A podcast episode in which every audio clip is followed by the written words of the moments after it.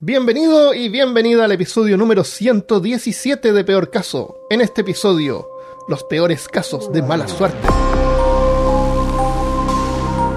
Hablándote desde los lugares más desgraciados de Austin, Texas, soy Armando Loyola, tu anfitrión del único podcast que entretiene, educa y perturba al mismo tiempo. Junto a mí esta semana está Cristian Rosinque Saludos. y Malca Negret. Seguro que mi suerte cambiará. Bienvenido al episodio 117. Este es un episodio, no les voy a mentir, es un episodio de relleno. Porque, Sí. Qué honesto. Sí, porque íbamos a hacer un episodio. Estamos, estoy preparando un episodio más cototo, pero necesito más tiempo para que quede bien. Eh, al final del episodio les voy a dar un tráiler del, del episodio siguiente. Entonces, con Cristian rápidamente pensamos así que podríamos hacer, porque no queríamos dejarlo sin un episodio esta semana.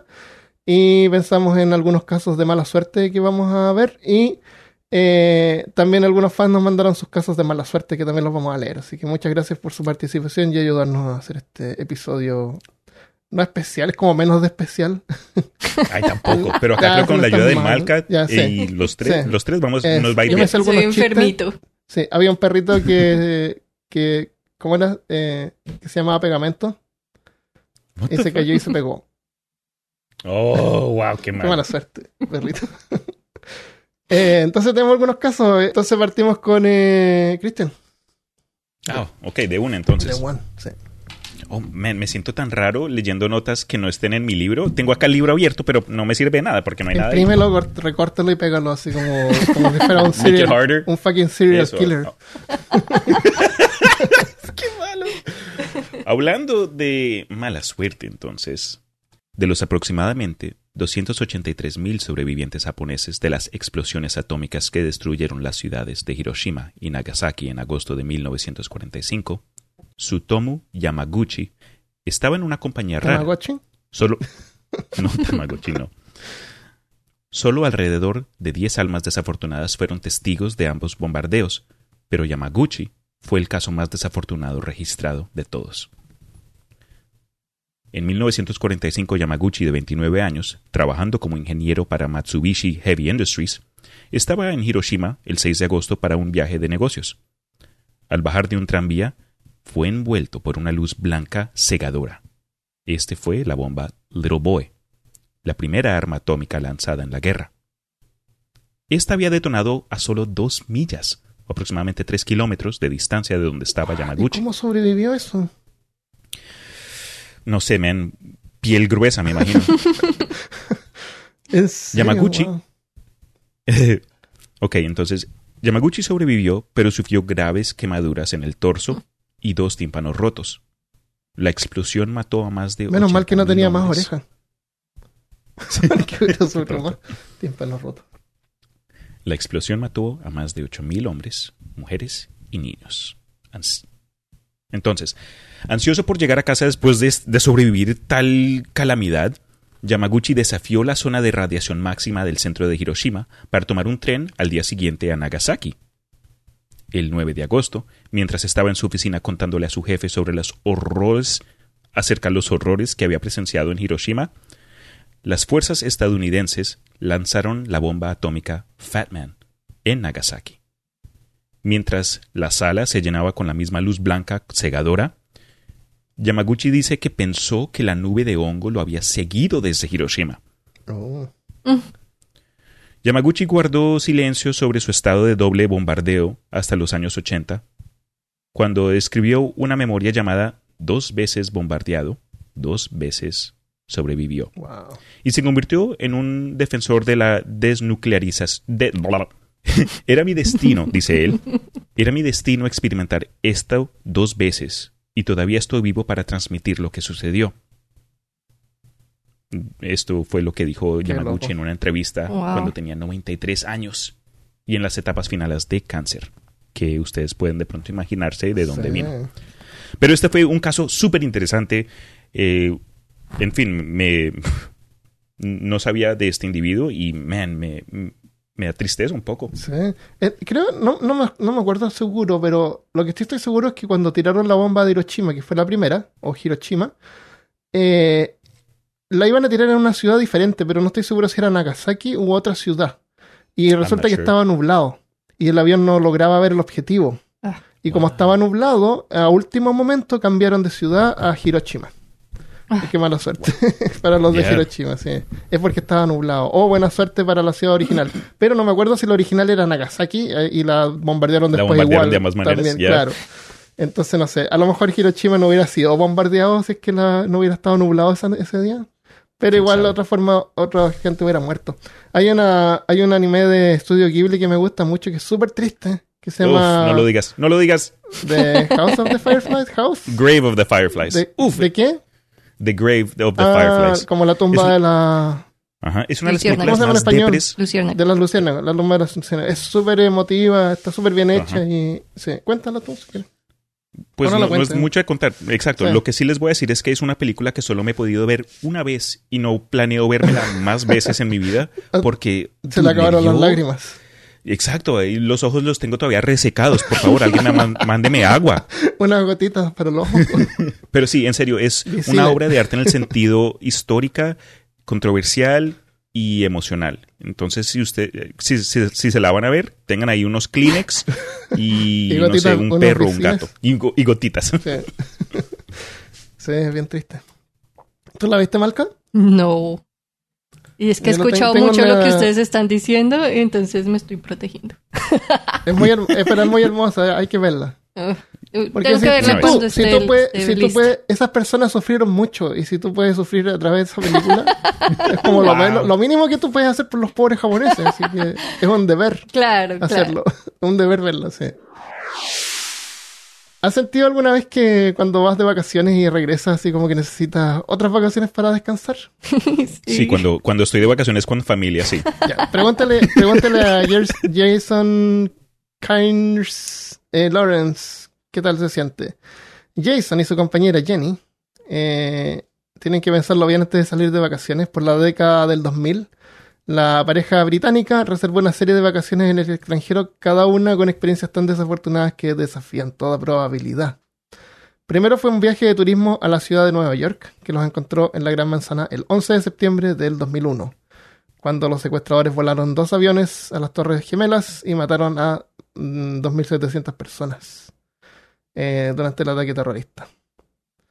Eh, eh, Jason y Jenny, dos años más tarde, eligieron vacacionar más cerca de casa esta vez, reservando algunas noches en Londres en julio del 2005. Un día después de su visita, cuatro terroristas suicidas atacaron el metro de Londres, matando a 52 personas e hirieron más de 700. Eso estaba en las noticias también, me acuerdo. Ya. Sí, así que buscando un destino de escapada, el- esta vez se fueron más lejos, pero hacia el otro lado, el 2008 la pareja eligió Mumbai, en India. Para su horror, los terroristas atacaron otra vez más, abriendo fuego contra un hotel de lujo y una estación de ferrocarril en la ciudad más grande del país, matando a 174 personas. Uy. Tres vacaciones, tres de los ataques terroristas más mortíferos de la década. God damn. Wow. Eh, ¿Hay más? no. eso Yo sí iba a decir, Eh, el FBI y el World Order necesitan Investigar eh, esta rastrear gente, este oigan. par. Sí. Cada vez que salgan del país, búsquenlos Claro. y sigan. Y después, ok, ¿qué va a pasar acá? ¿Qué, Claro, ok, o van a Madrid, ¿qué va a pasar? Culpables. G- oh, también. Claro, pero mejor que no salgan de vacaciones. Sí, quédense en casa. Ya Tal que los no encierran. A cuarentenenlos. Claro, vacaciones en. eh, ¿Cómo se llama esa isla que está en San Francisco que es una cárcel? En Oh. Alcatraz. Eso. en la isla de Alcatraz. O métanlos a la Matrix, Eso. Vaya, Jueguen videojuegos. por favor.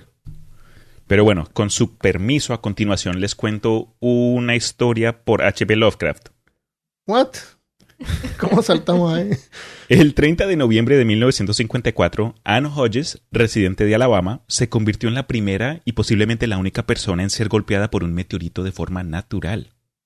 La roca espacial de 8,8 libras o aproximadamente 3,8 kilogramos ardió en el cielo azul claro antes de estrellar contra el techo de Hodge, rebotando en un radio y golpeándolo en la cadera mientras dormía en el sofá. Oh, wow. Según el astrónomo y experto meteorista. Según el astrónomo y experto en meteoritos Michael Reynolds, la probabilidad de que un meteorito golpee un, un área poblada y, muchos, y mucho menos una persona directamente son asombrosamente remotas.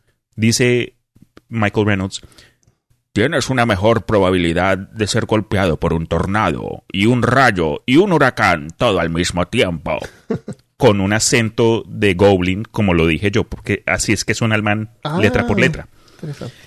La vida de Hodges, la señora que sufrió este golpe, no mejoró mucho después de ser golpeada porque solo sufrió, bueno, aunque solo sufrió un, una desagradable, un, ah, aunque solo sufrió un desagradable hematoma por el incidente, empujó a Hodges y a su esposo, Hodges, empujó a Hodges y a su esposo a la atención de los medios, superando por la multitud de personas reunidas fuera de su casa.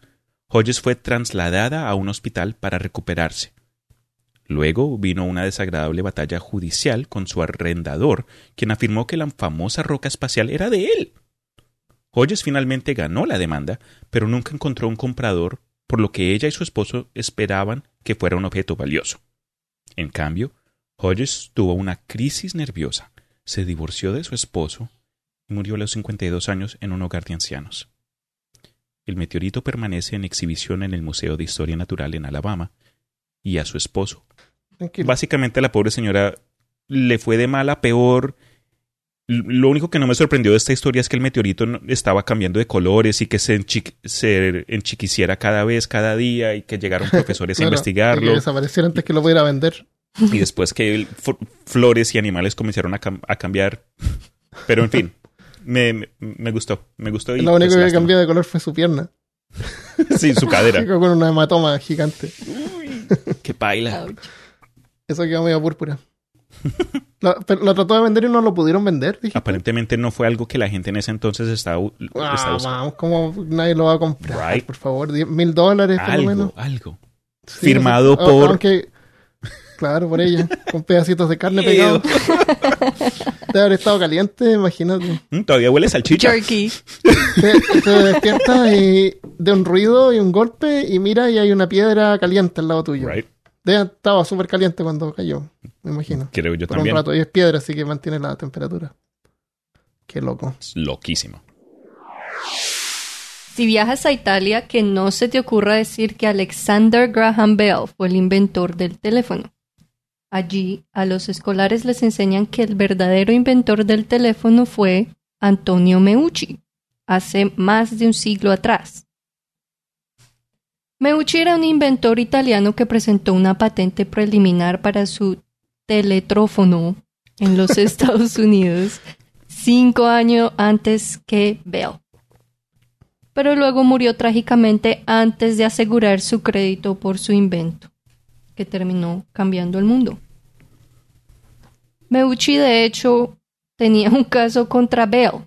La Cámara de Representantes de los Estados Unidos aprobó una resolución en 2002 reconociendo las contribuciones de Meucci a la invención del teléfono. Ah, atrás en 1830, mientras vivía en La Habana, Cuba, Meucci descubrió que el sonido podía transmitirse como impulsos eléctricos a través de un cable de cobre. Y en 1850, él y su esposa se mudaron a la ciudad de Nueva York para desarrollar aún más la tecnología. Cuando llegaron a los Estados Unidos, él estuvo plagado de una serie de contratiempos. Su esposa se enfermó y quedó paralizada. Oh, no. Para mantenerse en contacto con ella, instaló un dispositivo telefónico de corta distancia desde su taller hasta la habitación de la esposa, Ah, que demostró públicamente en 1860, pero no recibió atención de la prensa. Creo de haber dicho un, un dispositivo teletrof, teletrofónico. ¿Cómo se llama? el teletrófono, ¿no? Tel- teletrófono. Puedo teletrofonearme a mi, a mi esposa. Tele- teletrofoníamos. Sí, por eso yo creo que no pegó. Puede ser. Muchas, mucho, mucha T. Meucci sufrió luego quemaduras en un accidente con vapor y cayó en problemas económicos. En su momento su esposa tuvo que vender todos los prototipos telefónicos que él había creado por 6 dólares a una tienda de cosas de segunda mano. Yikes. y después de eso él tuvo que volver a comenzar desde cero. En 1871, sin fondos para presentar una patente permanente sobre la invención, pagó 10 dólares por una advertencia, que es un aviso de una patente pendiente. Lamentablemente ni siquiera tenía los 10 dólares para renovar la advertencia después de 1874. Oh, man. Bell, que en un momento compartió un laboratorio con Meucci, presentó su propia patente en 1876 y luego consiguió un lucrativo acuerdo con Western Union. Sintiendo que Bell había robado sus ideas, Meucci lo demandó y el caso estaba pendiente en la Corte Suprema de Estados Unidos cuando Meucci murió en 1889 y con él su caso. Murió. Wink, wink. y ya, de ahí resultó que se, dijeron que Bell era el considerado el inventor del teléfono. Wow. Esa no la sabía. Y, y esas cosas que vendieron así en la tienda de cosas usadas se deben haber perdido. Pero ¿te imaginas cuánto costaría uno, Uno de esos? esos. Un prototipos originales. Telefónicos. Yeah. Sí. ¿Cuántos son 10 dólares en ese entonces hoy día? Eh, esto no estoy seguro si estará ya listo traducido en, en dinero actual. I don't know. Eh, Porque, porque esto fue 1800. Yo creo que esto está traducido en dinero actual. Eh, Entonces, el Oh. equivalente a 10 dólares de Yo hoy creo que día ese es el equivalente. en ese entonces. No, yo creo que eso fue lo que, lo que hubiera ganado hoy en I día, see what 6 you mean. dólares. Hmm. Creo, sí. Qué lástima. Eso siempre me da tristeza. La gente como que se, que, que se esfuerza tanto, da su alma, sangre y sudor a un proyecto o una idea y nunca alcanzan a, pues, a, a ver la apreciación del público para, para su proyecto. Esto ha pasado Sí. con muchos autores, actores en- y pues inventores. Pues da lástima, ¿no? Hay que reconocer las, las buenas ideas. Tenemos una información que nos acaba de llegar desde Google. Dice que el costo de una patente pendiente cuesta 1.500 dólares. Sí, son caros. Eso es lo que cuesta hoy en día. Así que esos valores son los valores antiguos. Gacho. No, no cuestan 10 dólares hoy en día, cuestan 1.500 dólares hoy en día. Y, y si quieres, y si contratas a un, a un eh, abogado, cuesta como 10.000 dólares. Verdad. Wow. Que, claro, a lo mejor esa es la patente. Eso puede ser la patente, yo creo. Bueno, no sé. Sí, hartas veces pasa que se pierden los, los inventores. Y generalmente la gente que inventa cosas muere pobre, no, no. Porque la gente que inventa y hace cosas a veces no lo hace por, eh, por ganar dinero. Porque son inventores, no son eh, financistas, ¿cómo se dice la gente? que, Eh, que invierte, inversionistas. eso. Que lo único que les interesa es ganar dinero. Como, como ese tipo que vendía, que compraba compañías de, medi- de medicina, ¿te acuerdas que lo, lo pusieron en la cárcel ahora? Scully, Ah, el tipo más odiado de internet. ya, ya, ya. El, el Pharma Bro. Sí, es Les- Pharma Bro. Ese, ese lo que le bueno, le interesaba también el tema, pero era para Viste que dinero. el, para cortar rápidamente, el Pharmabro aparentemente pidió una apelación a la cárcel donde está pidiendo que le dieran la oportunidad para trabajar en una cura contra el Sí, COVID y todo el mundo dijo, eh, no, ayudar". bro, shut the fuck up. ¿Qué- What the fuck cállate? ¿de qué estás hablando? Sí. Manda cartas y cosas así que está Yeah. sufriendo en la cárcel y toda la gente que eh, disfruta su sufrimiento. Sí. Pobre tipo. ¿Qué, ¿Qué fue lo que había hecho? ¿Le subió el precio a la insulina o le subió el precio a una medicina crucial No, para cierto? Sí, eso, eso pasa siempre, pero la cuestión es que la gente que necesita medicina generalmente no paga eso. Ya. Eh, Michelle tiene que ponerse una cosa que se llama Nipoyen, que vale así cuando, cuando lo llega y llega el papel de cuánto pagó la, el seguro, sale así como tres mil dólares. Jesus. Pero esos son los precios. Es- Yo nunca imagino que realmente pagaron eso a la, al, a la, a la- al, al pharma. Gacho. Es como lo que te llega en el invoice, es lo que costaría, me imagino. Tienes que tener acuerdo. Si tienes Y varias seguro, veces- ¿no? Sí, Exacto. sí. Y ha pasado también que ha estado sin seguro o un seguro que no le cubre eso y varias veces esta empresa, la misma empresa que produce el Nipogen, eh, se lo ha mandado gratis Oh. cuando no tiene seguro. Y, y eso no es una cosa así como de caridad, es una cosa que hacen todas las empresas. Si tú no tienes cómo pagar, te mandan las cosas esas gratis generalmente. Uy, se me acabó el A ver haber si alguien todo. me manda. Sí, si por alguien favor. me manda Espera que lo legalicen. Tienen que mandar gratis, claro. Pero todas estas Sí, medicinas Colorado. tienen planes. Tienen planes. Si te cobran así 100 dólares o algo así. O una cosa que puedes pagar. Así que no es tan, tan así como dicen que hoy lo están cobrando así dos mil dólares. Ok. I didn't know that. El, el tipo ese que mandó, que le dio el COVID-19 y después mostró eh, una cuenta del, del hospital como de un millón de dólares, Ujú. que es lo que habría, lo que supuestamente pagó su ISAPRE o su, su seguro médico, Gacho. pero decía un millón de dólares. That's too Yo no much. creo que paguen eso, no sé. Tal vez sí, no sé cómo funciona, pero él no pagó eso. ¿Ustedes van al, al, al, al doctor regularmente?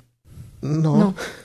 Eso, eso me da tanta risa porque yo eh, con en noviado con una norteamericana, ella I love her to death, pero hay unas cosas, no sé si les conté, en uno de los peores casos de que he visto con ella, una vez llegó de la casa un fin de semana donde yo estaba libre y a través del día entero me estaba mandando mensajes. Estoy enferma. No me siento bien. Esto fue hace como un año y medio. Y después dice, me está saliendo... eh, ¿Qué fue lo que dijo? Un tentáculo por el No, ombligo. no, no, no, no, no, no. no. Me está saliendo eh, fluido espinal eh, de, la nariz. Creo ¿Fluido que necesito ir al hospital. Yeah, dude. Y fue, ni siquiera fue una fiebre. Y Y era, era tenía, tenía flemas Ya.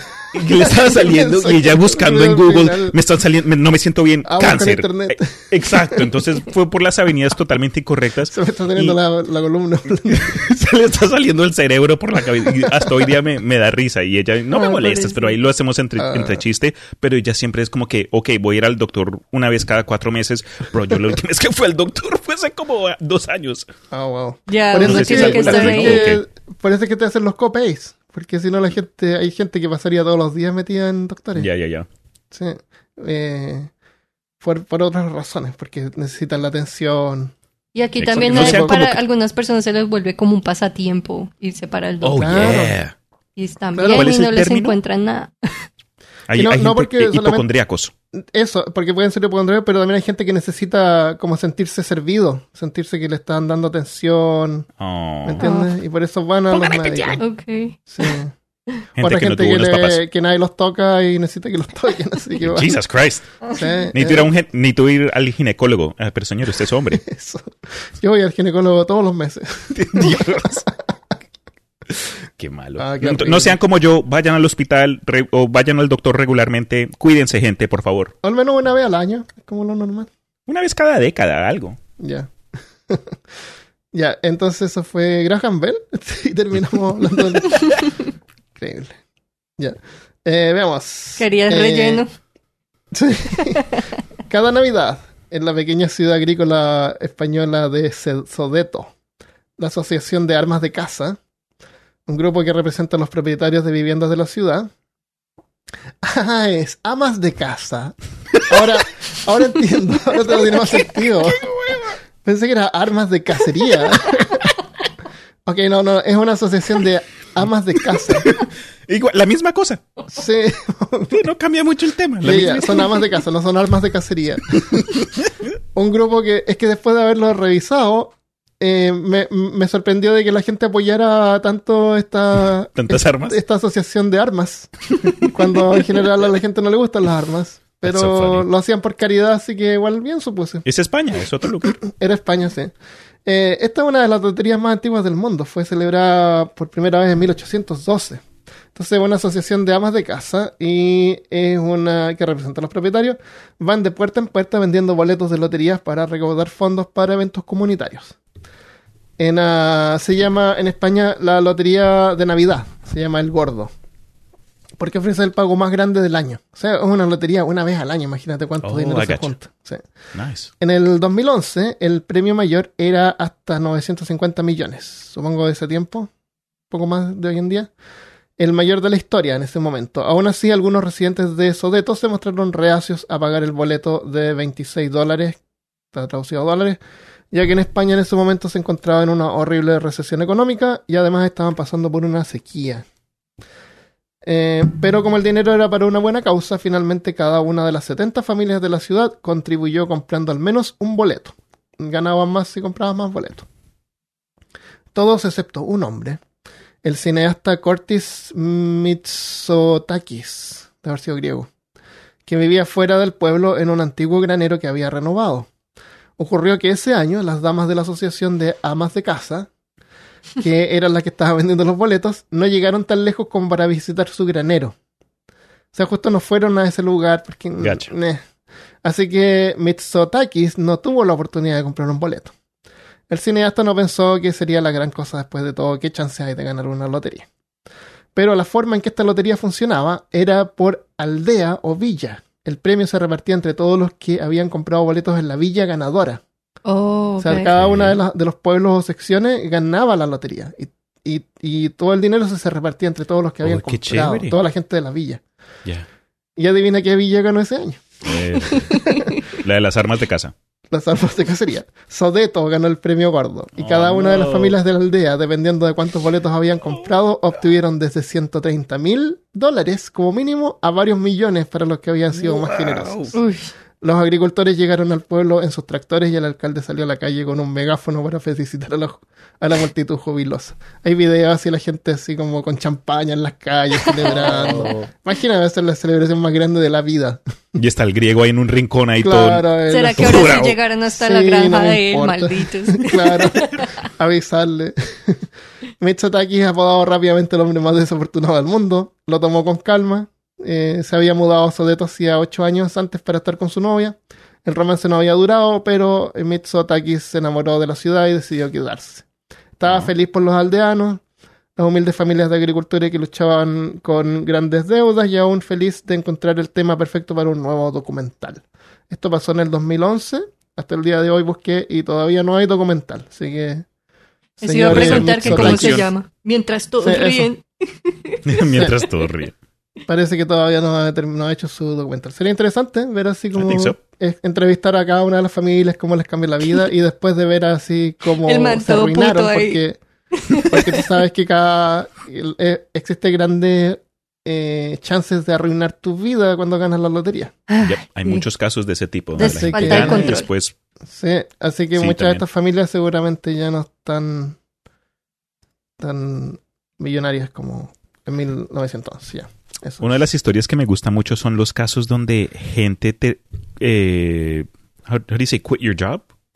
Eh, Renuncian. Renuncian su trabajo después de ganar la lotería, pero lo hacen de forma tan extravagante. Llegan Ajá, sí. como que con una banda de música o un, un pastel enorme donde sale un, stripper y dice, ay, cuento, yo no sé. Son Eso. chéveres esos casos. Yo, yo arrendaría un globo o un, o un avión que escriba en el cielo. arriba del- ¡Ay, quit! I quit. ¡Renuncio! ¡Carefetos, me voy! ok. Yo iría con una banda de mariachis. A que cante una canción bien grosera. Eso. Eso.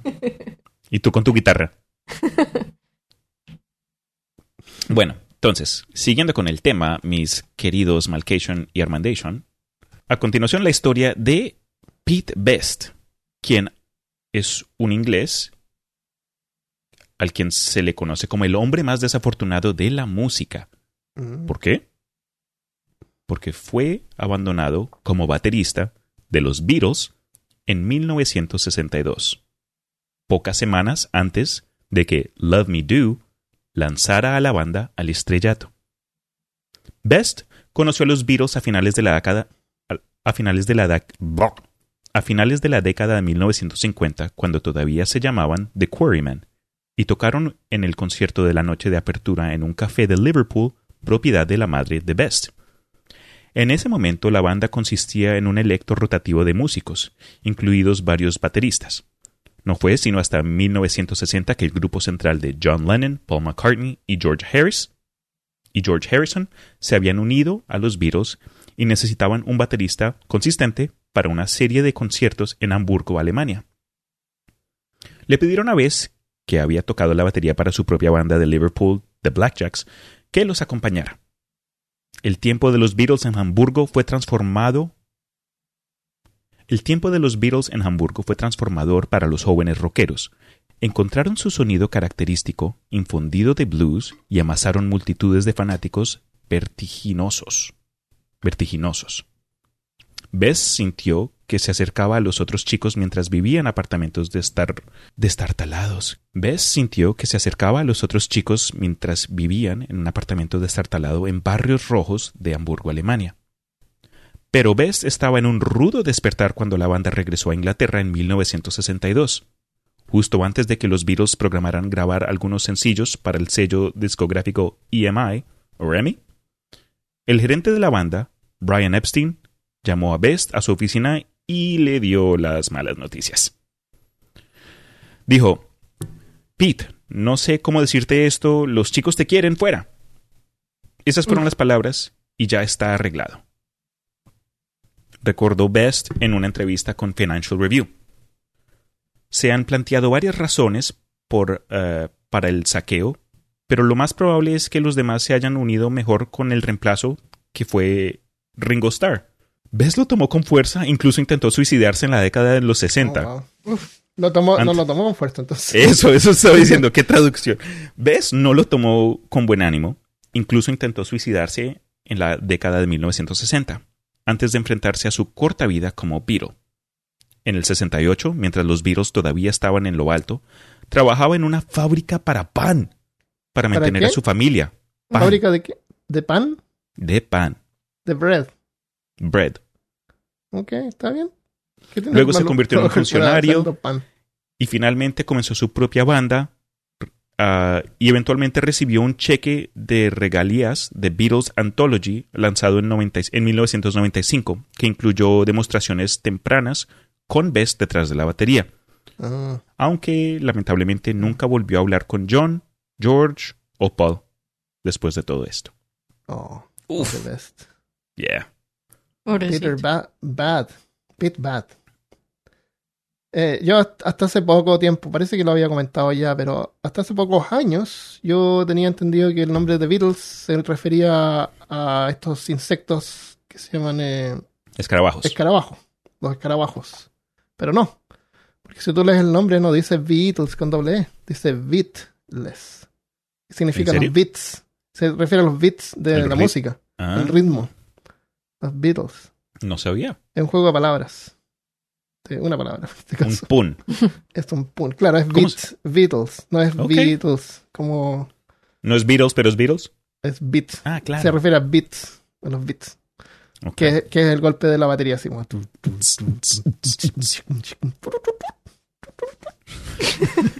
¿Qué le está pasando a esa batería? Sí, ajustenla, por favor. La gente a menudo llama a Franco Selak el hombre más afortunado del mundo por sobrevivir a siete enfrentamientos con la muerte. Pero este ex profesor de música de Croacia, de 89 años, en realidad ve las cosas diferentes, porque cree que, en primer lugar, eh, ha tenido mala suerte por haberse encontrado en estas situaciones, en primer lugar Ajá. en, en, una, en un artículo, en una entrevista que le hizo a la Telegraph en 2010. Cuenta eso. El primer escape que desafió la muerte de Selak se produjo en 1962, cuando su tren en Sarajevo a Drov- Drovnik saltó las vías y se precipitó a un río helado ahogando 17 pasajeros. El propio Selak sufrió una fractura en el brazo e hipotermia. Mm. Un año después, en su primer y único vuelo en avión, el avión se estrelló y mató a 19 personas. ¿El único el vuelo? único vuelo. Bueno, Oh, estamos no. en el año en el año 1670, así que era una cosa especial. Pero la primera vez seguramente que había volado, el avión se cae. Ay. Increíblemente, Selak fue sacado de una puerta que funcionaba mal y aterrizó ileso en un pajar. Saltó, saltó mientras el avión se estaba cayendo y cayó en un pajar. Eso, es como de fue Es una caricatura. situación, eso iba a Sí. decir, es una situación de cómica ahí. Está Sí, jugando Assassin's Creed. Pero se pinchó con una aguja que había. No, Oh, se pinchó con la única aguja que había en el pajar. La- las cosas seguían ocurriendo. Un día Selak estaba en un autobús que se deslizó fuera de la carretera y cayó a otro río helado. no. Eh, otra, una vez dos autos, o- dos de sus autos se incendiaron y él terminó con el pelo quemado, con el cabello. otra vez fue atropellado por un autobús en Mierda. Zagreb y en 1996 se tuvo que desviar para evitar un camión que se aproximaba y causó que saliera disparado de la carretera, alcanzando a saltar de su auto en el último momento antes que el auto cayera en un acantilado de 91 metros, 300 feet. Oh my God. Alcanzó a saltar. ¿Cuántos Oh autos perdió? Este hombre eh, cre- debería haberse llamado James Bond. La única cosa verdaderamente afortunada que le sucedió a Selak fue ganar un millón de dólares, supongo. O Selakios. No, eh, Sarajevios. Cuando Dinero. compró su primer boleto de lotería en el 2005 para celebrar su quinto matrimonio. Quinto matrimonio, o sea, ni siquiera le iba bien en los matrimonios. Pero lo celebró por lo menos y ganó un, un millón. Ah, y con ese millón celebró con su sexta esposa. Mm, Yo creo que se lo ha gastado en automóviles. Puede ser. En un seguro médico. Tengo una persona que necesita tener automóviles de, re- de reserva en la casa. Dios. Si cuando te rompe algo, vas a la alacena y sacas una cosa nueva, la abres. That's so funny. O sea, pobre tipo. Pobre pero no se tipo. El hombre más afortunado, pero también desafortunado del mundo. Wow. Vale. Entonces aquí cambiando de ritmo, les presento una historia algo más moderna en el sentido del- de que ocurrió hace menos de 20 años. En el 2012, Melanie Martínez, su esposo y su madre ya en tercera edad, quedaron atrapados en el ático de su casa cuando el huracán Isaac inundó el área donde vivían de Nueva Orleans, en Luisiana.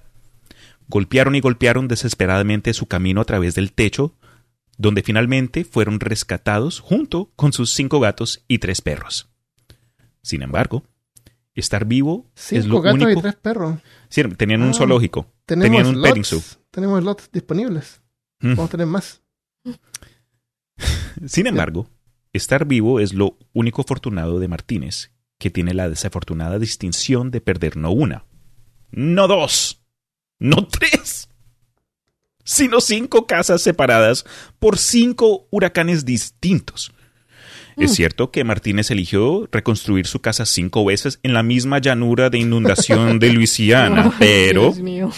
¿Cuáles son las probabilidades de que los huracanes Betsy del 65, Juan del 85, George del 1998, Katrina del 2005 y Isaac del 2012, cuál es la proba- probabilidad de que estos cinco huracanes les cayeran encima del propio Wow. techo? Qué mal. De, de Pero, haber, seguro, sea, seguro deben haber estado En el área de huracanes. Ay, ay, cada loco con su cuento. Yo me voy a cambiar a Alabama pronto y es hora de área de, de, de tornados. Sería chévere que grabes Pero un que episodio tener, hay que tener seguro. Sí, eso, en, en vivo. ¡Desde vivo y en directo! ¡Michelle! Bienvenido y bienvenida ¡De los lugares más... Pero bueno, bueno. Qué horrible. Peor aún, la última casa de Martínez fue seleccionada para un cambio de imagen de Ah. 20 mil dólares por el reality show de la, del canal A&E, Hideous Houses, Casas Ajá. Horribles o Feas, Wow. que le instaló una nueva cocina con nuevos electrodomésticos, una nueva sala de costura solo para que Martín, solo para Martínez, para ella, Para Solo para ella. La transformación de la casa se emitió unas semanas antes de que llegara el huracán Isaac. Y pues, obviamente, de, de todo ese trabajo, todo ese dinero Wow. impuesto, toda esa ayuda, no, queda, no quedó nada. Después de que todo esto haya ocurrido, cuando se le preguntó a Martínez por qué seguía viviendo en el mismo puto lugar, Martínez salió con la línea perfecta que todos podemos reconocer y- y sentirnos, ah, es que yo nací aquí, es mi hogar, es mi hogar y es mi hogar, yo vivo aquí. Aunque sí admitió después que estaba pensando, No podía se murió la después del primero. Claro. No, y, después seguro- admitió- y seguros. Admitió luego que sí estaba pensando buscar en mudarse a una casa en un lugar con más colinas. Entonces, por lo menos le tomó cinco casas, pero aprendió la sí, lección. ¿no? Ah, sí, tienen razón. Ahora ya entiendo. Qué horrible perder tu casa. Bro, Eh, that's too much. Cada vez que hay eh, huracanes y se ven las casas devastadas. Me acuerdo una que, que es una foto que alguien puso, que durante un huracán el, el techo, la, la foto es así, tú- se ve la esquina de, la, de una habitación y la cortina está eh, entre el cielo de la casa así como pillada. Porque resulta que durante la tormenta el techo de la casa como que se levantó y la cortina voló y se quedó como entre medio de la, Oh, wow. Del techo y el techo cayó y la atrapó, atrapó la cortina. Qué raro. Súper raro, sí. Pero se vuela el techo completo y todo se vuela con ello y, Mm. y la gente, algunas personas tienen eh, así como un subterráneo a veces. Ya, ya, ya. Pero igual, sótano. aunque tenga subterráneo, ninguna gracia perder todo lo que está arriba. Una de las historias más tristes que yo escuché, que lamentablemente no es que sea muy chistoso, fue, no sé si fue durante el huracán Isaac, eh, hubo una familia que fue afectada después de una inundación severa acá en, en Norteamérica y estaban alojándose en, creo que en un centro de, de ayuda Mm. y el hijo mayor y la hija menor y creo que un vecino dijeron, ah, eh, vamos a... mm, el gato se quedó en la casa, vamos a rescatar el gato.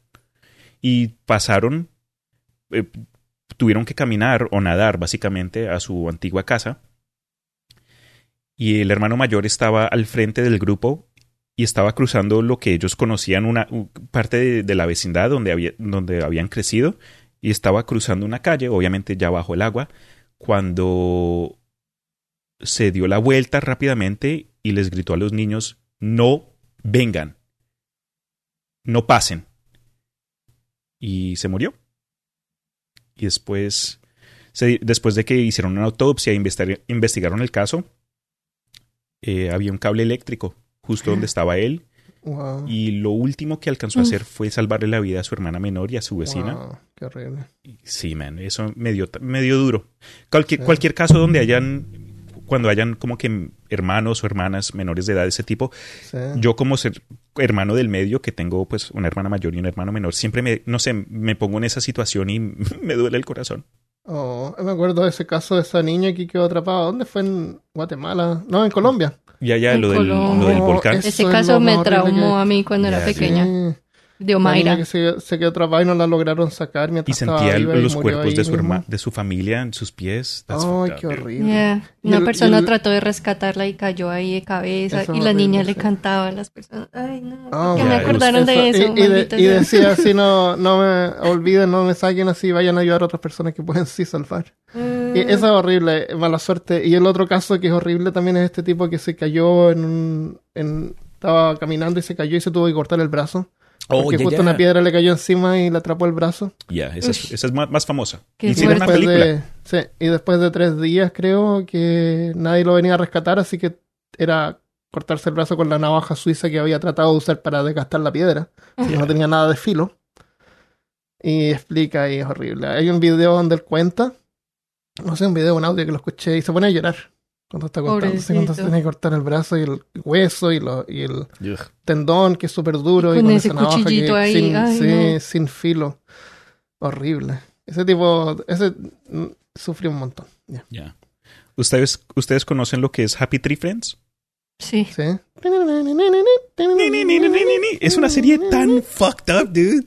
Sí. Pero lo que acabas de, de mencionar me recordó a pues algo que ocurrió en uno de los episodios. Había como un personaje de un, de un alce, como medio estúpido, un, torpe, y estaba como que cortando árboles en, en el bosque y le cae un árbol encima de, las pier de, de una pierna. Y queda ahí atrapado, después pasa un poco de tiempo y el pobre alce ahí, "Ah, man", porque nunca hablen, es como que... Sí. ah, Hacen ah, ruiditos ahí, sí. ruiditos. Y pidiendo ayuda. Después pasan otros tres días y ya está todo flaco, eh, malnutrido. Entonces, y lo único que tenía en un bolsillo era una cuchara.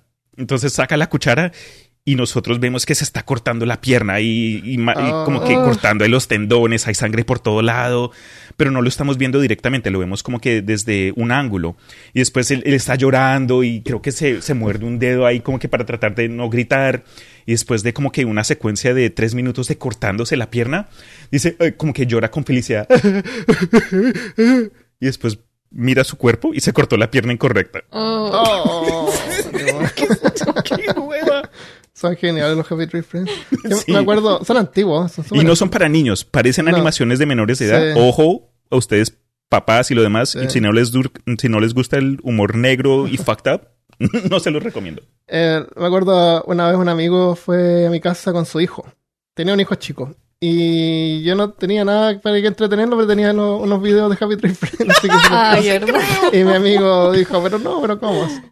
Y, ah, ya, disculpe, no, no- no tenía tino en ese tiempo ya. La cuestión es que años después mi hermana tuvo un hijo y ella se los ponía a su hijo. Oh no. Sí, creció viendo Happy Tree Friends. Oh Dios. ¿A los cuántos que- años?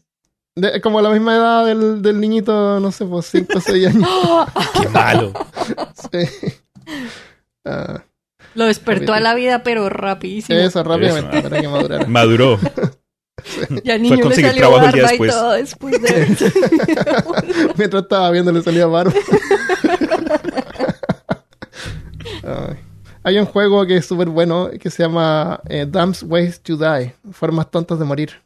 I've never Y heard of se los recomiendo 100%. Eh, está, fue hecho así por una, eh, una compañía de metro o tren metropolitano de una ciudad de tener cuidado de no acercarse a las vías. Entonces Oh. hicieron como un minijuego que lo publicaron en, en, la- en los teléfonos. Fue como para servicio público, pero lo. Claro, Nice. exactamente. Para, entonces, entonces son una serie de minijuegos que, por ejemplo, la, hay una parte así que está el metro y hay un tipo así que está. Son bonitos, así bien simples.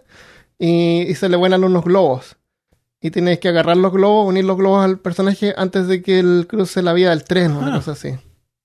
Eh, o hay otra que está caminando y tienes que hacer algo antes que se caiga al metro, al tren. Y si no lo haces rápido, Se eh, se cae. ok. Y, y después y salen varios juegos al azar, así cortitos. Y mientras más juegos vas pasando, más rápido se va poniendo. Menos tiempo tiene para completar la tarea. Oh, Y si no la completa, el personaje muere. Y muere así en forma Happy Tree Friends. Dang. Se lo voy a mandar después, se llama Ok. Dumb's Ways to Die. Es súper sí, gracioso. ¿Por qué no? Sí, Let's es súper bueno. Sí. Eh, ya, y el último caso que tenemos es de Malca. Sí, la historia de Malca. Historia de Malca. La, La, tragedia historia. de Malca. God damn. Una trágica mañana de 1992. ok, esta historia ocurrió el 21 de octubre de 1988. En la mañana, cuando Marta Espina, de 75 años, caminaba por la esquina de Rivadavia y Morelos, en paralelo, Cachi, un caniche, un caniche, Perrito. un perrito Un que guau. era propiedad de, de la familia Montoya precipitó al vacío mientras jugaba en el departamento de un edificio ubicado en esta dirección. Wow. Estaba lloviendo perros y gatos. Literalmente. Perros. O perro. El can impactó de lleno sobre la cabeza de Espina, provocándole una muerte instantánea. Wow. La misma suerte corrió Kachi, que no logró sobrevivir a la caída. Oh, pobrecito. Me siento más triste por el perrito. Sí, ¿no? No. Oh, los dos. En segundos después, una mujer llamada Edith Solá, de 46 años, observó el hecho desde, la, desde el andén del frente y no se sabe si por curiosidad o porque estaba tratando de ayudar, cruzó la avenida sin mirar, lo que provocó que un colectivo la atropellara. Oh. También la mató El instantáneamente. colectivo es un bus, ¿no? ¿Una buseta?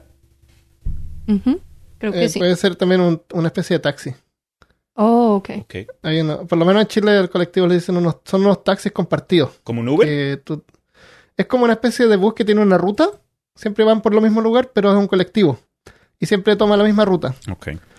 Entonces tú te subes ahí y esperas a que llegue a donde tú vas y te bajas. O Y sea, se como un minibús. Se, se sube, claro, en bus, pero es un automóvil. Ok.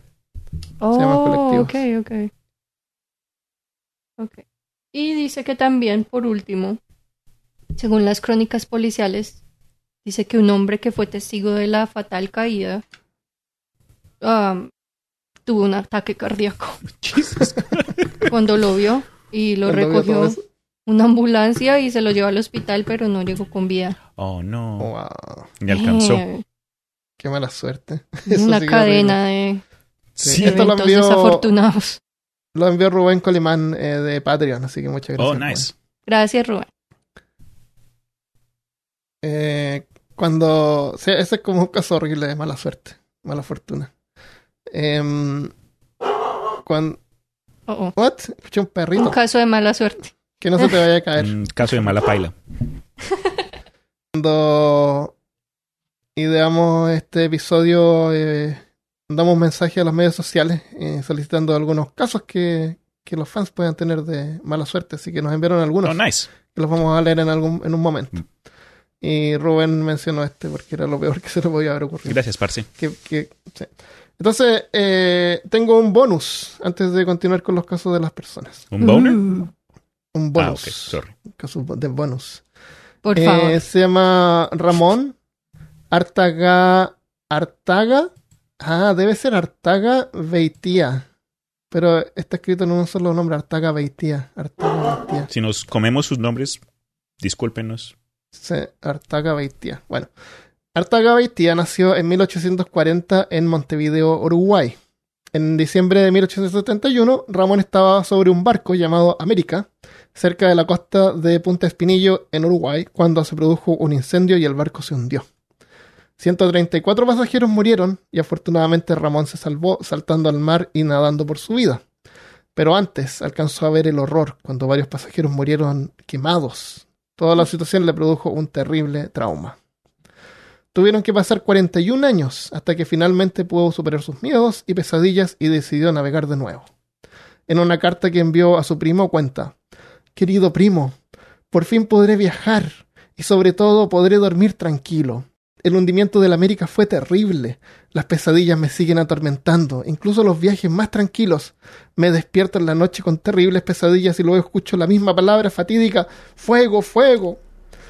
En otro telegrama enviado desde el barco dice, cerré los ojos y subí al bordo de esta enorme nave. O sea, dije que después de... Ah, sí, después de 41 superó sus miedos y a navegar de nuevo.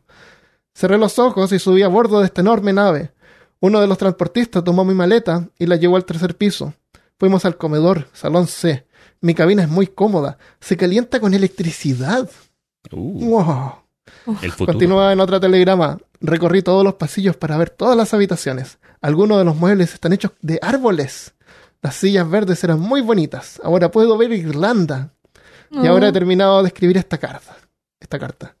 Ramón Artaga Beitia, que había sobrevivido a un horrible naufragio años antes, ahora estaba fascinado con el maravilloso barco, Mm. el Titanic. Oh my god. Oh, wow. Oye, pero qué bonito, miren eso, tal la alta calidad y todo, ¿no? Este barco no se hunde por, ninguna razón. No, pobrecito. Lamentablemente Ramón encantado. murió, se murió junto a otras 1500 personas en la catástrofe. Qué baila. Ah, qué horrible.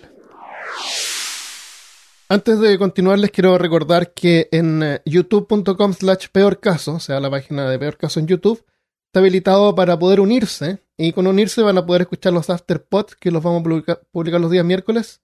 Y entre otras cosas más, pueden revisar ahí las recompensas.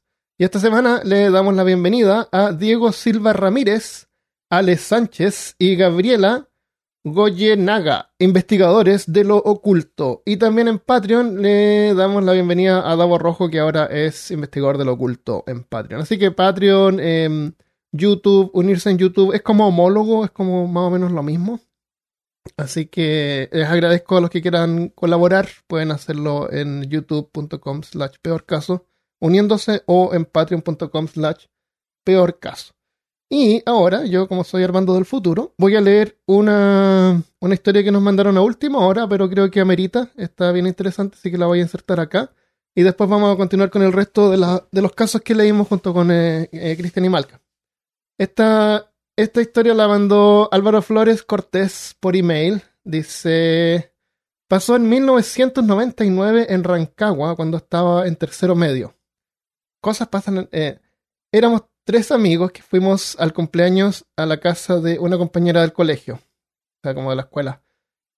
Como buenos provincianos, había cerveza, pisco, vino, etc. La cosa es que llegamos temprano y nos fuimos temprano, ya que teníamos otros panoramas ese mismo día.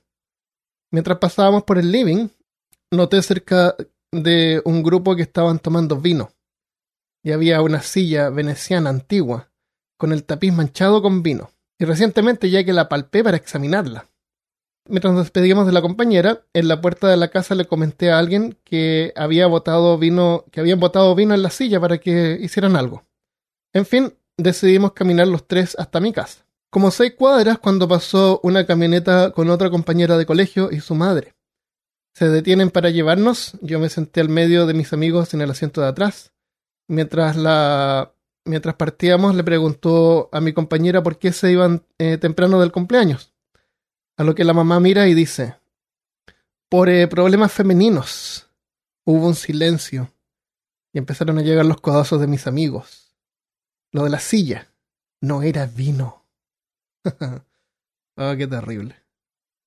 Eh, eh, Álvaro dice, Armando, tengo un reclamo, he mandado varios saludos y nada, y además incluso creo que me han citado en el podcast como el dentista que los ponía de fondo mientras atendía un paciente. o que por Messenger de Facebook eh, te propuse la idea del capítulo de cuentos de hadas. Ya, pues un saludito por el amor de Dios. Así que ya, le debíamos un saludo a Álvaro, así que se lo mandamos. Muchas gracias por todo el aporte. Es un agente encubierto. Eh, son el segundo podcast que empecé a escuchar y nunca volví por otros. Comencé con Rasputin, como varios, y lo he vuelto a escuchar. Espectacular capítulo. Lo traté de escuchar en el trabajo, pero la turbina dental y el eyector de la clínica. ¡Wow! Que trabaja en la NASA, en el dentista de la NASA. no permite escucharlos bien. Trato de viralizar lo más que puedo su, el podcast, así como un villano predicador. Quería contarles que en un viaje que hicimos con mi señora al sudeste de Asia, comimos bichos confitados, bebimos café de eh, cacas de hurón y le saqué una foto a un jarro con una cobra adentro. Que en el capítulo de comidas perturbadoras todo hizo sentido. Que tengan una excelente semana. Muchas gracias por la dedicación y profesionalismo, entre comillas, de cada capítulo. Jaja, un abrazo. Un abrazo para ti, Álvaro. Muchas gracias por el mensaje y, y te queremos mucho. Así que ahí está. Saludado. Este otro caso lo envió Helen Hedding, que de Patreon. Esto ocurrió aparentemente después de Navidad. Dice, hola, aquí tenéis una historia de mala suerte. Una vez estuve a punto de morir de frío. Fue en Navidad, o luego de Navidad de- del 2009. Estaba en la casa de mis padres y fui a esquiar en el bosque estilo Valalopet. Vasalopet. Vasalopet es una carrera gigante de esquí, así como de 90 kilómetros, como una maratón de esquí. En, eh, tuve un accidente muy grave. Básicamente mi pierna fue al revés, como Charlie Chaplin, y roto todos los ligamentos de mi pierna. Y eso es solo al principio. Lo primero que pasa fue que no tuve recepción en el teléfono, así que tenía que subir hasta la cima para poder llamar por ayuda. Mi madre respondió al móvil y no entendió lo que decía porque estaba básicamente gritando y llorando de dolor. Al final podía explicar dónde estaba y qué había pasado. Entonces mi madre fue en sus esquís a buscarme mientras que mi padre llamaba a una ambulancia.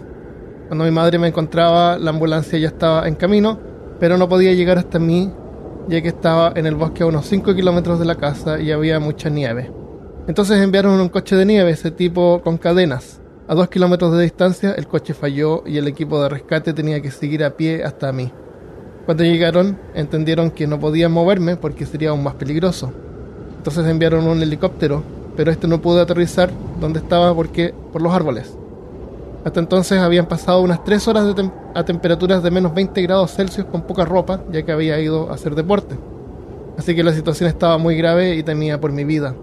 Por lo tanto, aterrizaron con el helicóptero en mitad de una carretera de coches y enviaron a otro de esos coches de nieve para recogerme. Esta vez lograron, lo lograron y me llevaron en el, al helicóptero y luego me llevó al hospital después de cuatro horas gritando en el bosque. Lo peor de todo es que mis padres, para regalo de Navidad, antes me habían dado unas botas nuevas de esquiar. Sin duda quería probarlas, aunque mi madre insistía que debo esperar ya que había escarza, que es una capa de hielo encima de la nieve. Losita, como soy, le respondí, no te preocupes, te llamo cuando me he roto mi pierna. y, y efectivamente así lo hizo. Qué terrible. Eh, muchas gracias por todo el trabajo que haces con el podcast. Estoy escuchando todos los episodios por segunda vez, esperando la próxima. Y envía una, una foto porque guardó aparece las coordenadas de donde ocurrió el accidente, así que puede verlo y recordarlo y tal vez algún día visitarlo, me imagino. Pasó en Suecia. Así que horrible. Qué bueno que te salvaste y, y estás bien ahora. Y espero que sigas esquiando. Eh, es entretenido. Así que un abrazo, Helen. Muchas gracias. Y ahora sigamos con los otros casos que leímos junto a Cristian y Malca. Tenemos un caso que nos mandó Paloma Castilla vía email y de hecho nos dio dos. El primero nos cuenta que en la preparatoria usaba botas para ir a la escuela. Bueno, voy a leer en primera persona. Ah, usaba botas para ir a la escuela porque me gustaban. Entre ellas tenía unas que estaban muy desgastadas de la suela, lo que hizo que en más de una ocasión me resbalara. Una de estas veces fue entre clases. Me habían encargado ir por unos cables a coordinación para poder usar el, proyecto el proyector en el salón. Mi salón estaba en el segundo piso de un edificio y la coordinación estaba abajo. Así que me eché a correr por el pasillo del segundo piso cuando de repente de uno de los salones sale otro maestro, que también me daba clase, y traté de frenar para no chocar con él. El problema fue que me derrapé. ¿Me derrapé? ¿Qué es eso? El Deslizé, resbalarse. maybe. Yeah. Sí, es Oh, como eh, drift, drifting. Oh, dang. Como lo derrape de los automóviles. Eso, eso. El problema fue que me derrapé y le alcancé a dar en los pies, haciendo que perdiera el equilibrio y se cayera sobre mí. Por lo que me quedé en el piso con el maestro sobre mí frente a un salón con chicos de mi generación. Lo peor fue que ya estaba el profesor que le correspondía a ese salón con ellos, así que solo fue a cerrar la puerta para que los demás no se distrajeran Oh, wow. y nos ayudó a levantarnos. Desde ese día cuando me tocaba clase con el maestro al que tiré en clases al dirigirse a mí me decía tacleadora Oh, wow. por haberlo taqueado. Qué risa. Qué horrible, qué mala suerte. Sí, gracias por compartir. Eh, Ignacia España eh, mandó otro email, dice, hola, vi el post de la mala suerte, no sé si cuente como mala suerte, pero esta es mi historia. En el 2010, mi tercero, mi tercero medio estaba bajando las escaleras, eso es como secundaria, estaba bajando las escaleras del metro para ir a mi casa, el tren metropolitano, desde el colegio y me caí. Perdí el último escalón, así que me doblé el pie muy fuerte y me fui a negro. Ouch. Al Mm. volver a la conciencia, me atendieron los guardias del metro. Se me hinchó el tobillo, pero decidí irme caminando a casa porque nadie me podía ir a buscar. Ouch. Llegué cojeando a mi casa y me acosté. En la tarde mi pie era del porte de una pelota de fútbol. en fin, Fuck. era un E 15 grado 2. Me pusieron yeso y me fui a casa. A los dos días iba al baño y me caí. Sí, soy excesivamente torpe. Y me doblé el otro pie. ¡No! Me llevaron a la clínica y el doctor me dijo que tenía un nuevo 15 y al momento de ir a ponerme el yeso me dijo, me da pena ponerte dos yesos, solo te pondré una venta para que te puedas mover. y así perdí la semana de las alianzas y pasé el, el 18 de septiembre, que es la fecha de la, del- la independencia de Chile, en cama con los dos pies inmovilizados. Dang. wow, casi, casi le tienen que poner dos yesos. Severo. Eh, había- hubiera quedado como, pers- como personaje de Legos. Con los patos ahí todos, chu- Claro. Sí. Dice, amo su podcast, un abrazo gigante desde Chile, Ignacia España. Muchas gracias, Ignacia. Abrazos. Bueno, yo a continuación les cuento un mensaje que nos llegó desde Chile por correo electrónico. Dice a continuación. Me llamo Edgardo y soy scout en Chile. Cada cuatro años hay una Junta Nacional de Scouts en Picarquín, en las cercanías de Rancagua, hora y media del sur de la capital de Santiago. Ese evento duró unos 10 días dependiendo de la zona de donde vengas. Este evento es para chicos de 10 a 14 años y yo fui con 18 años de edad para hacer labores de ayuda, en mi caso seguridad. La historia trata de que dentro del evento conocí a una chica con la que teníamos varias cosas en común y pensé que sería mi amor de evento. Es como que el amor de verano. Pero luego de dos días me enteré que era lesbiana. Oh no. No me di problema, ya que soy bastante optimista, así que comencé a conocer gente de nuevo y conocí otra chica la cual me pareció linda e intenté coquetear de manera prudente. Y al día siguiente me enteré que la primera chica lesbiana también le coqueteaba. Y finalmente pasó lo que pasó entre ellas. Era ya día jueves y tenía hasta el domingo para que me resulte algo era ya día jueves y tenía hasta el domingo para que me resulte algo y me enfoqué en una chica con la que me vine en el bus desde Osorno. Y pues... ¿Qué? mi- y, y pues mi ¿Se con ella? había- No, en el bus seguramente está se bien. sentaron juntos. Eso, se vinieron de... Ah. No, se vin- no, no, no, no. Habían viajado. Habían Se viajado habían- juntas. Juntos. Sí, Bueno, y pues mi Estaba mejor... el man pescando ahí. Y pues mi mejor amigo se la terminó comiendo. Finalmente, como una satisfacción personal, le enseñé a cuatro personas a armar el cubo Rubik. Gracias por leer, me gusta mucho su Al podcast y he tenido muchas horas de ocio gracias a ustedes. Mucha suerte, saludos desde Chile. No, hermano, te siento. Aunque... no, no sé ni qué decir. Oye, pero al menos le enseñó a cuatro personas a armar el cubo perse- Rubik. O sea, perseverancia. Es un gran... Sí, es una- un logro. Bien hecho, my dude. Y gracias por compartir. Pero qué sed, ¿no? Algo. Al final, bueno, yo juego con mi cubito. Qué buenísimo. Ah, Pobrecito. El caso 2 que nos envió Paloma dice: Esta historia es un poco más sangrienta. Igualmente le pasó en la preparatoria. Yo siempre llevaba a la escuela un estuche lleno de cosas. entre ellas un cutter. Y tenía... Cutter es como... En Chile le dicen tip tops, que un cuchillo de cartonero.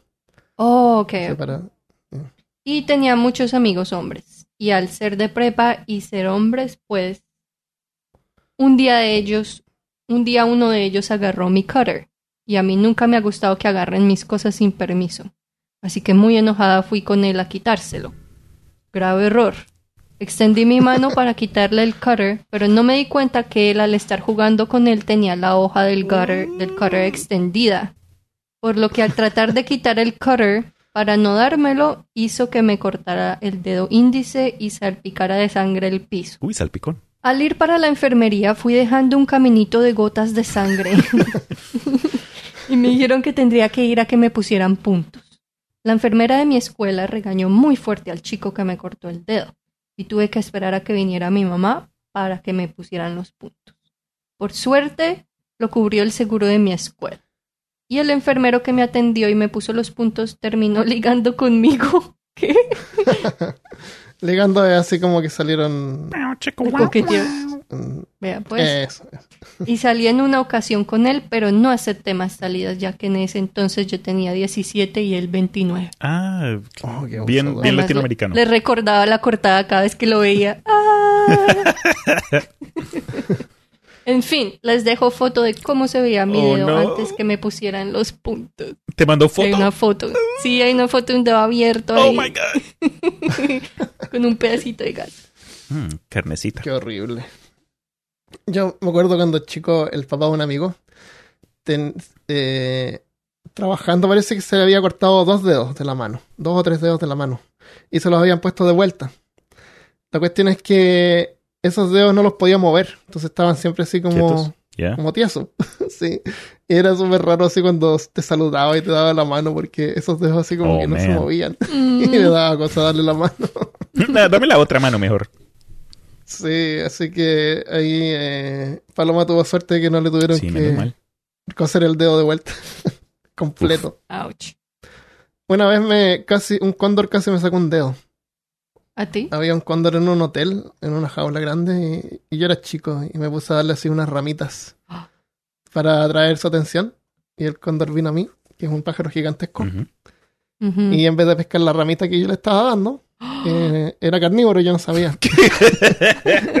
Qué y me pegó el dedo. Y no lo soltaba. Y me acuerdo que con la otra mano le agarraba la cresta y se la movía y le movía la cabeza el dedo. Armando versus Cóndor ahí. Sí. Alguien, por y favor, me quedó el dedo más o menos como en esa foto, pero me acuerdo que podía ver el hueso dentro. Sí. Ouch. Eh, así que eso fue mala suerte, supongo. Dang. Eh, que tener más respeto. Sí, ¿no? Animales son animales después de todo. Davo Rojo, de Patreon, te mandó un email, dice... Me acuerdo de una en particular. La verdad he tenido más de una experiencia de mala suerte, pero esta yo creo que es la más divertida. Era 2011 y yo recién había llegado a Estados Unidos desde Chile hace un año, en el 2010. Estaba cursando junior en la high school, que es como el tercero medio en Chile. Y cuando daba la hora del almuerzo teníamos que hacer una fila medianamente larga.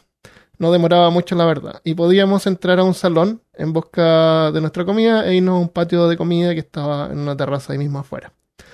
Entre, entre la fila de alumnos y el salón de la comida había un espacio grande como para estacionar tres automóviles, uno al lado del otro.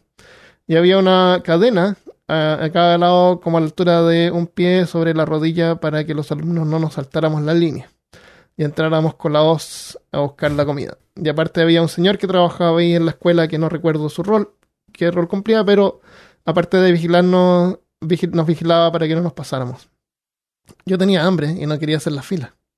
Y realmente me considero atlético. en, eh, o se consideraba atlético hasta ese momento. Eh, en ese tiempo patinaba en skates y no tenía esta barriga de chelero que tengo ahora.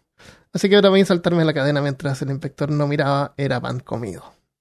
Obviamente no salió como planeaba y se me enredó el pie en la cadena cuando traté de saltar y me caí al piso enfrente de todos los alumnos. Uf. Oh, Y me dio mucha vergüenza. No sabía ni hablar muy bien el inglés en ese tiempo, así que tampoco entendí lo que dijo el caballero que estaba vigilando Oh, que no, no. pasara con lo que me, me pasó. Obviamente ese día no almorcé y me sentí Eugene de Oye Arnold. Oh. No me acuerdo de Eugene. ¿Quién era Eugene? Eugene era el... ¿No era el mejor amigo? No me acuerdo. ¿Le pasaban cosas malas? ¿Se caía? Eugenio. No hey. Arnold. Oh, aquí hay una foto y está todo enyesado. Como Ah, que era ya. clumsy. Lord, ya. Qué horrible. Oh. Esa es mi triste historia. Saludos, Oh, maestros. Que, le- que les vaya muy bien. Sigan adelante con el podcast. Que de verdad, si dejan de hacerlos, los extrañaría demasiado y nunca se salten una cadena, al menos no frente de la gente. Y Yo me acuerdo 10 cuando estaba en 10. el colegio y alguien se caía en el patio del colegio como a plena hora del descanso y todo el Ah. mundo empezaba a gritar. Uy, no. Ujú. ¿Qué- ¿Por qué causará risa ver a alguien caerse? A mí no pues me da risa. son muy A mí sí. jóvenes. No me, no me da una reacción. Pues depende de la Humorística. caída. Si es una caída severa y se nota que alguien se hirió, eso sí ya es cosa seria. Pero algo como que creo que la simplicidad y el hecho de que la comedia es parte tragedia, es, es difícil aguantarse como que un- un- una reacción de... Podría ser una, una reacción en el cerebro, así como que ocurre algo así como fuera de lo normal. Puede ser, ya. Yo creo que es una manera de y- dejar ir y- la y ocurre tensión. como una explosión I think so, cerebral. ¿Qué dijo Malcolm? Como release the tension, Claro, claro. Como eso, sientes como cuando que, ves "Ay, a alguien que se cae y weón". te ríes, o como cuando Eh. alguien se ríe en una, una situación que no, no debería reír, como hago yo. Mm. La Yo, gente- yo también me río cuando lady. estoy, nerv- No. cuando estoy súper nervioso, me río. Sí, exacto, exacto. de Yo una vez vi a una amiga mía caerse y yo no sé por qué me dio un ataque de risa horrible, pero entonces yo la estaba tratando de ayudar mientras que me reía y no podía parar. Oh my God. Yo me río, pero yo me- a mí me pasa cuando pasa algo malo. Si, por ejemplo, imagínate Oh, que atropellan a mi perro afuera y yo le tengo que ir a decir a Michelle que le atropellaron al perro y me da me puede dar un ataque de risa. Sí, es una manera Así de una risa de la nerviosa. tensión ahí. Claro. Pero no es que me dé risa, que me Que te parezca chistoso, humorístico, ¿me exacto? Claro, Eso, claro. eso es algo que puede ser analizado de- de- en otro episodio acerca de lo que es el sentido del humor, porque Sí. creo que es algo bien humano en el sentido de que no hay, no hay forma de cuantificar o de, de- de explicar lo que causa risa para alguien y no para otros. Eh, En sí es, es, es algo interesante, pero no creo que entre los tres podamos identificar qué es la causa, pero sí es chévere poder, Es que pueden Eh, haber identificarlo. al mismo tiempo. exacto, es chévere poder hablar al respecto, Mm. pero ya, último caso, eh, nos mandó Juan Pablo Santa Cruz en YouTube. Dice, buenas noches, quisiera titular mi historia como la peor suerte con la comida. No es muy largo esto. Resulta, resulta y pasa que durante toda mi vida he cargado con la cruz de siempre encontrar algo asqueroso en la comida. Oh, Caballer, cabellos, moscas e incluso una vez encontré una uña al momento de servirme mis alimentos. Ya he perdido el miedo y el asco, pero me aseguro de revisar qué es lo que me lleva a la boca gracias a mi horrible suerte. Gracias desde Ecuador. Saludos desde Ecuador. Son el mejor podcast. Gracias Juan Pablo. Qué horrible. ay, Gracias. ¿Qué, qué es lo peor que ustedes han encontrado en, la, en su comida? Mm, un gusano y estaba vivo en la ensalada. Ujú. ah, Sí, bichos. eso no es tan asqueroso. Si estaba Sí. vivo, un gusanillo. Por eso quiere decir que no habían cuando- lavado nada. Ah, Hice sí, mucho el verdad, resto de la comida también. Sí, También. El, Sí, el es proceso verdad. de preparación. Sí, yo me acuerdo cuando era chico y iba así a comprar con mi mamá eh, al mercado y comprábamos eh, choclos. Me encantaba que comprara choclos Mm. ¿Qué es eso? porque los choclos traían los gusanitos. Y, y yo revisaba los choclos y sacaba los gusanitos para jugar Exp- con ellos. ¿Qué es un qué es, choclo qué es maíz? choclo. ¿Un maíz? Ah, perdón, maíz, Oh, eh, ok, mazorca ok. de maíz. Ya, ya, Ok, ya. ok. Y las mazorcas de maíz, por lo menos en ese tiempo en Chile, generalmente no era raro encontrar gusanos. Como las Mm. arepas de choclo, Malca. No, Sí, no sí, gusanos, sí. eh, orugas, orugas, no gusanos. Orugas. No, no eran larvas, eran orugas, que, que son larvas, ya. Qué risa. Eh, lo más asqueroso, me acuerdo una vez que me cargaba, no era asqueroso, pero es incómodo encontrar algo que no es comida en tu comida. Había una panadería que el pan era exquisito en esa panadería, pero era súper común encontrar pedazos de, de lienzo, así de la, de la tela de los sacos de harina. Oh, no. Oh, No sé si eran de mala calidad, pero siempre uno estaba comiendo y sacaba así como un pedazo así de, de lienzo. Que no es asqueroso, pero es como que Pero puede que de pronto no, lo hicieron no a propósito. a comer lienzo. Para que te limpies los dientes. No, no, no creo que lo hayan hecho a propósito. Yo creo lo que a lo mejor los sacos eran de mala calidad y, y se, se, se deshacía y se mezclaba con la harina y quedaba en el pan, no sé. Eh, y reclamábamos, pero siempre encontrábamos pedazos de, de lienzo. Eh, una vez estaba comiendo y encontré un clavo, parece que era un pedazo de pan también. ush. Sí, un clavo, un clavo, eh, Yo también he encontrado clavos. un clavo oxidado. Uy, Mm. Dios. Sí, eso ha sido Yo- lo peor. Yo les comento, yo una de las últimas veces que fui a Colombia eh, me encontré con unos amigos, unos amigos de, de hace mucho tiempo. Eh, shout out a Germán Buitrago y a um, Viviana. Pero fuimos a La Vega, donde mi abuela en ese entonces todavía estaba viva y tenía una casita lo más de chévere. En fin, habían sido como unos mm, 10, 11 años desde que no había regresado a Colombia. Entonces hicimos una queparranda y fue la primera vez yo como adulto que pude tomar con, con mis amigos de hace rato. Y mi amigo Germán sacó una botella de aguardiente y eso dijo, ok, a tomar shots. Y abrió la botella, lo sirvió en el vasito de shots Y, y dijo, ok, tómatelo. Y yo ahí de una, boom, me lo tomé. Pero algo se vino con el líquido Mm, y como por cinco minutos no podía respirar y yo tratando de decirles what? y Germán dice que, ah hermano, no es que sea tan fuerte, por favor no exagere. Me tocó salir corriendo como que al patio y me, me metí dos dedos en la garganta. ¿Sabes qué fue? El, el sello plástico que liga la capa de la Oh, botella al resto de la cosa. Y estaba Te totalmente podría haber matado, o sea, podría haber ahogado. para, para decirlo desde menos, eh, cada vez que abro una botella me aseguro de que eso esté totalmente ya en la basura antes de, de aprenderme. Pero no fue, tan, no fue tan mala suerte. Pero Mm. Una vez estábamos con unos amigos y estábamos comiendo M&M y nos estábamos haciendo reír mientras comíamos. Eh, teníamos un juego que era decir una palabra. Tú sabes ese, ese fenómeno que pasa cuando tú dices una palabra y la repites y la repites como que la palabra pierde el sentido. yes, yes. Eso hacíamos y decíamos cualquier palabra y nos reíamos. Si por ejemplo estaba comiendo y yo decía, no sé, billete. Y el otro se moría de la risa. Y así estábamos con esa tontera y me acuerdo que estaba comiendo M&M y me salió un M&M por la nariz. Uy, ojalá no fueran los de nueces por dentro. Claro, no era de chocolate, parece. Ok, Un pedazo de sol- me salió por la nariz, me acuerdo. Era, me acuerdo que era azul, ya. Ah, ah, ok, verde. No, era azul, es un detalle importante. sí. Para los que Esas se lo estaban preguntando, podrán Tú dormir sabes esta que- noche. Eso. Ahora ya sabes. Sa- Tú sabes que siempre a mí me gusta andar descalzo, ¿no es cierto? Ujú. Y no tengo Sí. ningún problema en ir a cualquier parte descalzo. Bueno, resulta que una vez eh, se me perdió un gato en la parte de atrás de la casa. ¿Ya? Y Ujú. atrás de la casa es como esta parte donde pasa el agua. eh, y está llena de basura ahí.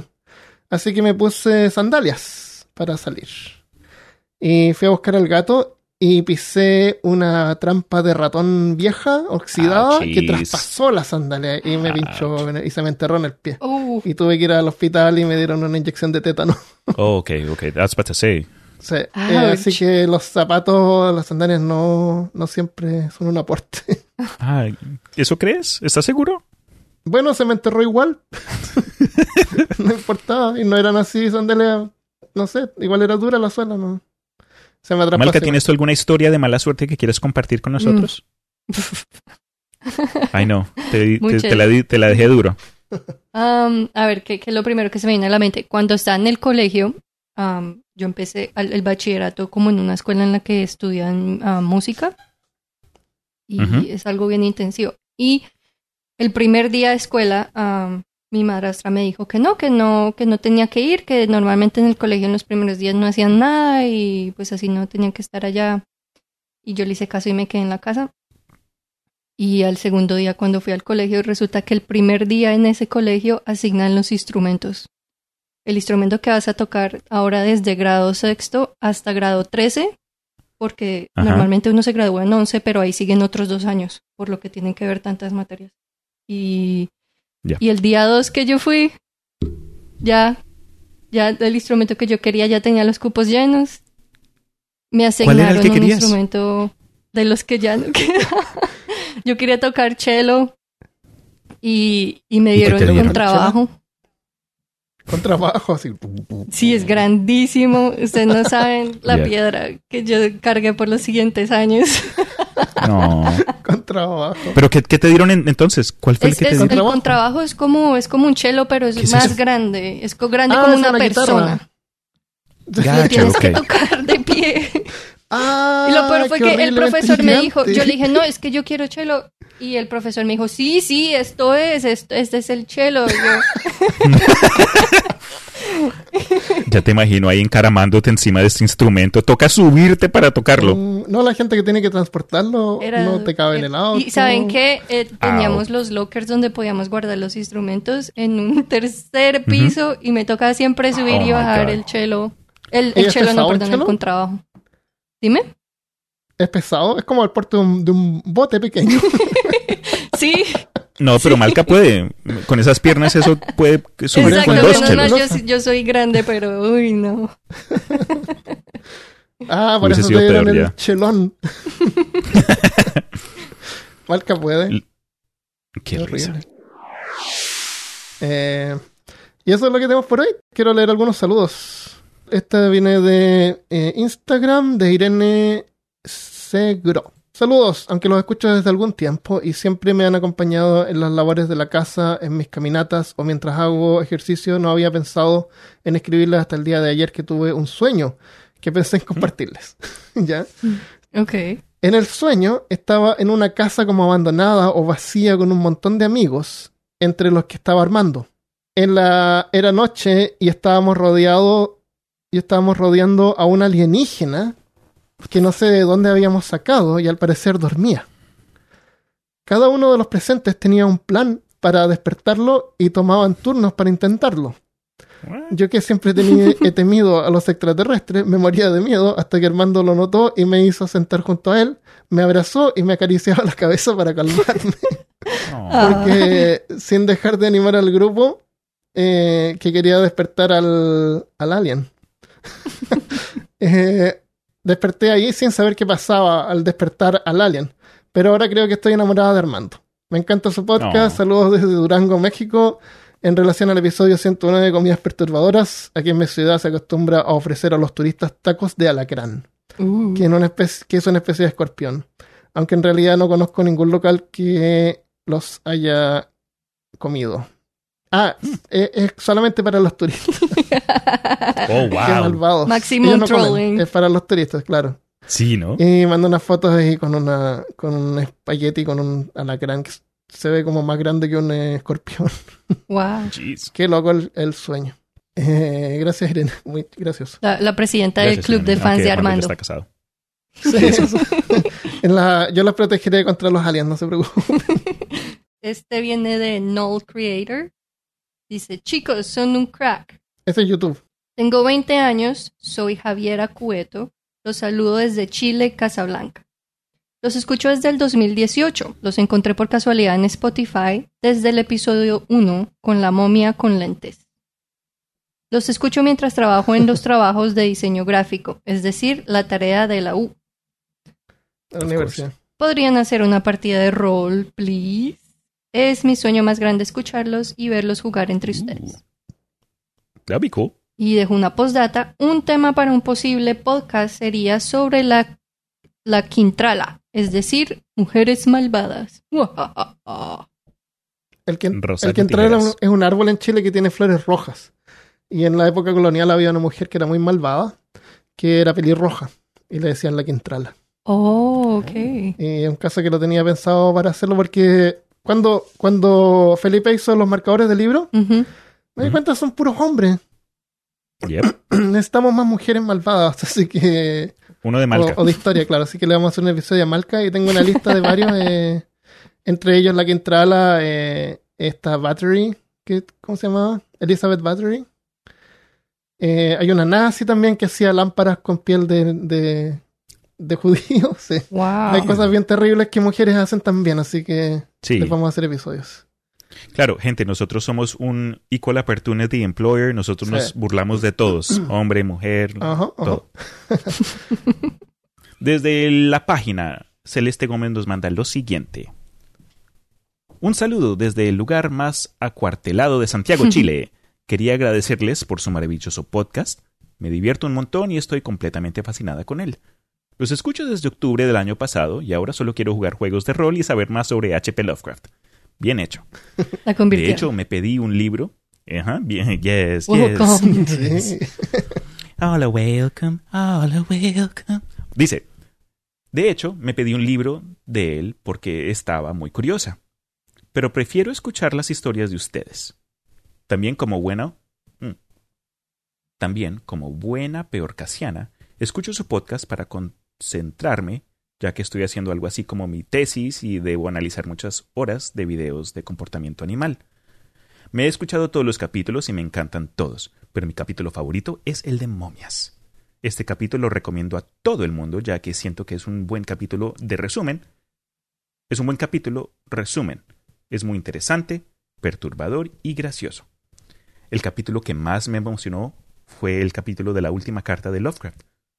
Siento que tuve un antes y un después luego de escucharlo. No. Me gusta mucho que también tengan estos temas de dibujos animados. Tienen de todo un poco con esas con esa pizca de humor, más información. De verdad me encantan. Los quiero un montón. Un abrazo a todos ustedes, el equipo de Peor Caso. Celeste Gómez. Muchas No. gracias. Muchas gracias. Celeste. Bonito el mensaje, gracias. Eh, muchas gracias, Celeste. Muchas gracias a todos los que nos envían mensajes. Muchas Gracias gracias, a a todos los que colaboraron con este podcast de relleno que quedó muy entretenido, en mi, en mi opinión. Sí, Gracias a todos los que Y- no, no se concentran en el trabajo por escucharnos. claro. Sí, los desconcentrados. Ah, Hay gente que lo escucha, lo escucha para dormirse, para concentrarse, para desconcentrarse, hay de todo. Es muy versátil. Sí, es cierto. Eh, así que antes de irnos a ver un, eh, un call to action, eh, visiten la tienda peortienda.com.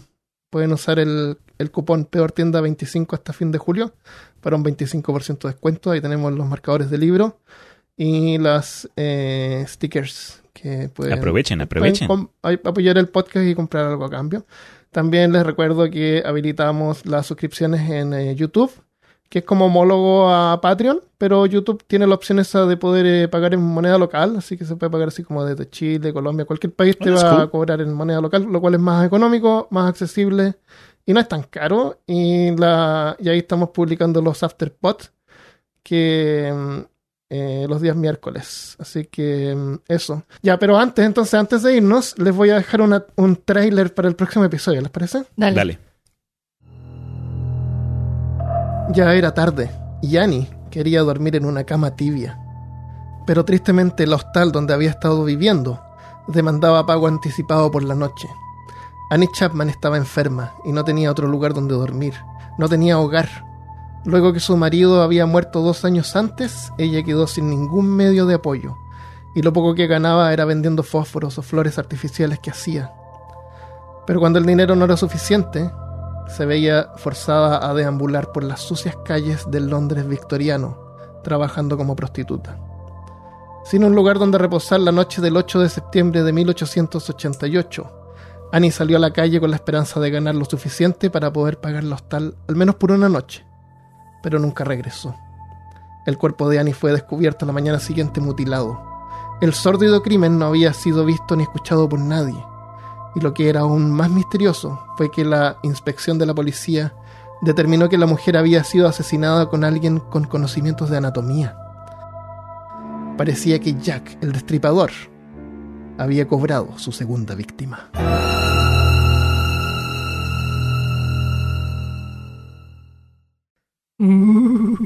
Jack, el destripador. El Tan, próximo, tan, tan. la próxima semana, aquí en Peor Caso. Peor caso, peor caso, peor caso. Así que muchas gracias a todos, un abrazo, gracias chicos, Malca, Cristian. Nos vemos Gracias a la próxima ti vez. Cuídense, Chao. gente. Hasta la próxima.